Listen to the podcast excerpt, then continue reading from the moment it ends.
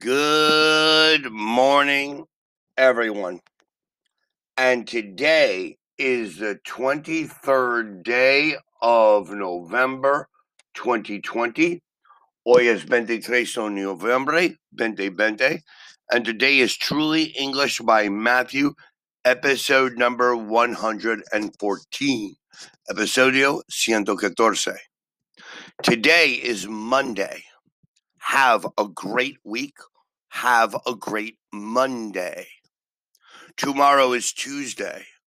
Yesterday was Sunday. Today is Monday. Yesterday was Sunday. Tomorrow is Tuesday. I hope everybody had a great weekend. And I hope you have a great week. Please enjoy today. Today, I want to talk about the past continuous tense. The pasado del verbo to be was or were. Was or were.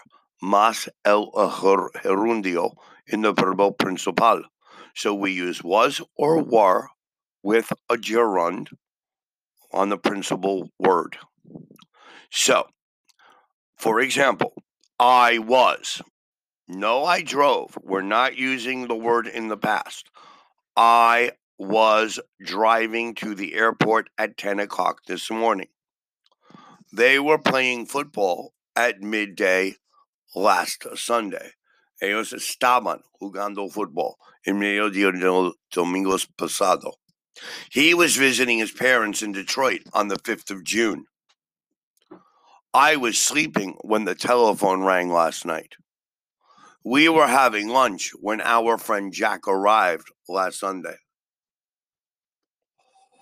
La forma negativa se expresa usando la palabra not. So to express this in the negative form, we must use not. For example, I was not driving to the airport at 10 o'clock this morning. They were not playing football at midday last Sunday. He wasn't visiting his parents in Detroit on the 5th of June. I wasn't sleeping when the telephone rang last night. We weren't having lunch when our friend Jack arrived last Sunday. But la forma interrogativa se expresa solo con the inversion del orden. So for the interrogative form, we only invert the words. Not I was driving. That is affirmative. I was not driving is negative. The interrogative is Was I driving to the airport at 10 o'clock this morning? Were they playing football at midday last Sunday? Was wasn't he visiting his parents in Detroit on the 5th of June? Weren't you sleeping when the telephone rang last night? Were we having lunch when our friend Jack arrived last Sunday? Now, let's make an example.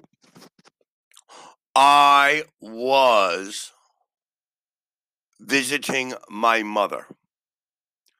You were playing football. Negative. I was not visiting my mother. You were not playing football. Interrogative Was I visiting my mother? Were you playing football?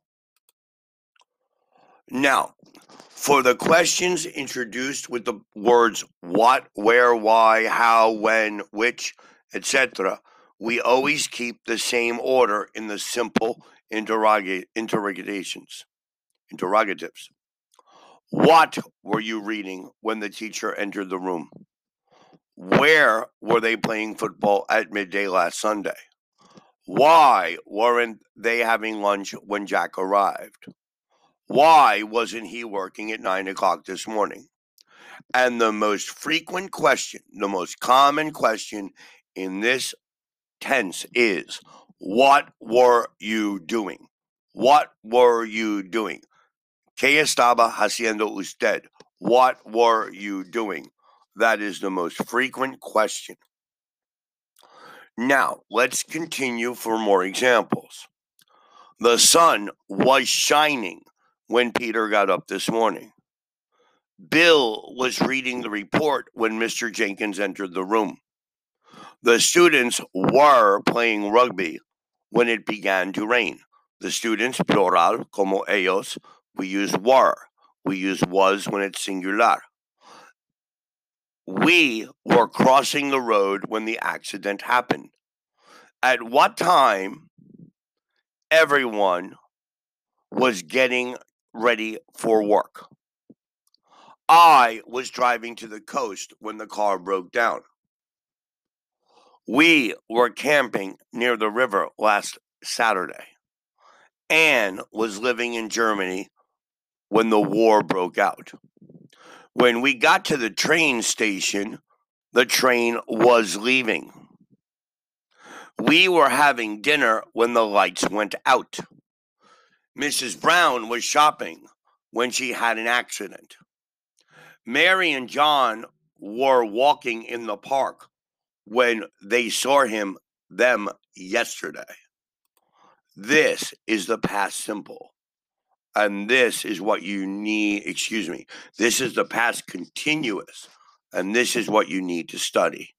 So we're going to use was, we're going to put the verb with ing, or we're going to use were with the verb in ing.